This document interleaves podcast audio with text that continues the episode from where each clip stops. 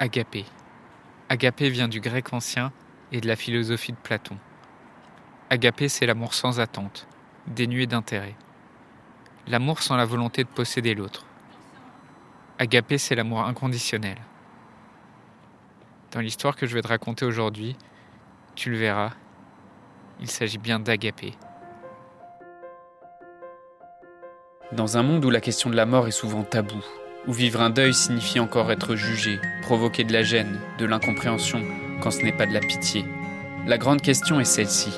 Comment des orphelins comme nous, qui avons vécu très tôt la mort d'un parent, qui ne voulons pas porter ce poids sur nos épaules toute notre vie, ni qu'il impacte nos relations actuelles, comment nous pouvons y donner un sens nouveau, construire des relations plus profondes, et surtout, comment nous reprenons le pouvoir sur nos vies?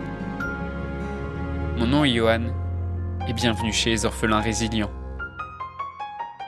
De Bill Clinton, on retient souvent le scandale Monica Lewinsky lors de son deuxième mandat comme président des États-Unis. Cette affaire dans laquelle il a nié devant la cour et sous serment avoir eu comme maîtresse Miss Lewinsky, qui était alors stagiaire à la Maison-Blanche. Et il a été obligé ensuite de reconnaître publiquement son mensonge qui a failli lui valoir une destitution.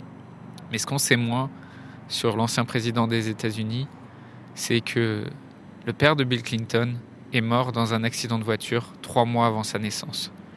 Il n'a jamais connu son père, ce qui fait de Bill Clinton un orphelin. Sa mère s'est remariée, mais son beau-père était un, un joueur, un alcoolique et un homme violent. Pourtant, ce que Bill Clinton retient de sa famille, de ses grands-parents, de sa tante et de son oncle, avec qui il a grandi, c'est qu'ils lui ont appris à écouter, à entrer vraiment en empathie avec les personnes qu'il rencontre. Il a appris auprès d'eux à respecter les gens, à apprendre des leçons des personnes qu'il croise. Quand il avait 4 ans et qu'il allait manger chez, chez son oncle et sa tante avec sa mère, pendant les repas, chacun racontait son histoire. Chacun racontait les, les aventures qu'il traversait et ce qu'il vivait dans sa vie. Et tout le monde, tous les autres, écoutaient attentivement avec empathie. Chacun parlait à son tour.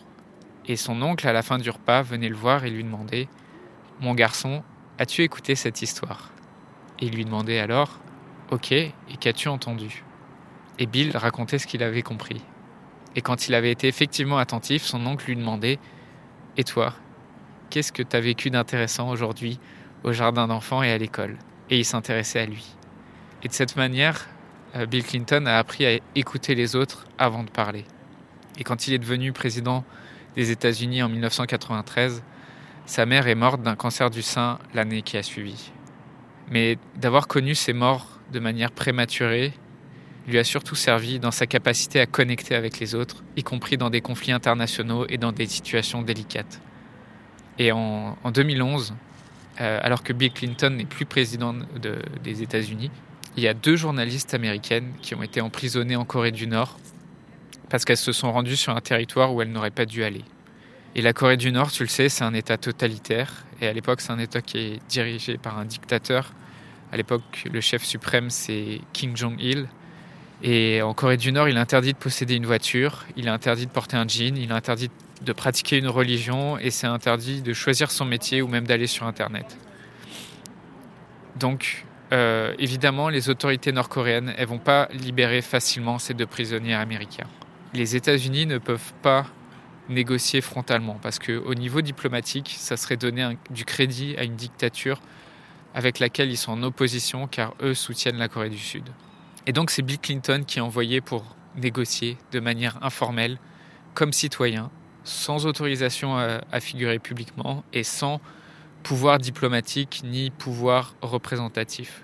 Et Bill Clinton est la meilleure personne pour négocier avec le dirigeant nord-coréen parce qu'il est très apprécié malgré leurs divergences politiques. Kim Jong-il respecte Bill Clinton parce qu'en fait, quand il était encore président des États-Unis en 1994, c'est Bill Clinton qui l'a appelé en premier le jour où son père est mort.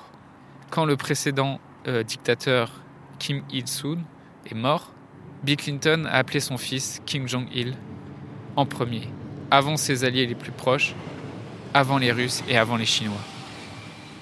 Il l'a appelé parce que il savait ce que ça représente la mort de son père, parce que lui-même n'a jamais connu son père. C'est notamment cette, capacité à être en empathie, cette capacité à écouter profondément les autres, qui lui a permis de libérer ces deux prisonnières en limitant l'incident diplomatique. Elles ont pu rentrer aux États-Unis en toute sécurité.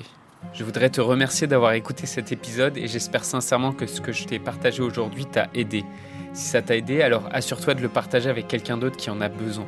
J'ai créé récemment un groupe Facebook qui rassemble des orphelins ayant pour mission de partager leur expérience et de s'entraider. Ce groupe s'appelle Orphelins Résilients et l'accès est gratuit. Tu peux retrouver tous les détails pour rejoindre le groupe dans la description du podcast. Orphelins Résilients, c'est une communauté d'orphelins entreprenants, audacieux, ayant réellement envie de faire une différence dans leurs relations auprès de leurs proches et avoir une vie de couple inspirante. Dans ce groupe, tu retrouveras des interviews d'experts et d'artistes, des questions-réponses, des lives et des méditations, et surtout un groupe d'orphelins motivés, courageux et bienveillants. Donc je t'invite à rejoindre le groupe dès maintenant, c'est l'endroit dans lequel je partage le plus de contenu en ce moment. Le podcast Orphelin Résilient, c'est trois épisodes par semaine, lundi, mercredi et vendredi à 8h. Merci encore pour ton écoute. Je te laisse découvrir le sujet du prochain épisode. À très vite. Dans le prochain épisode, on parlera de responsabilité.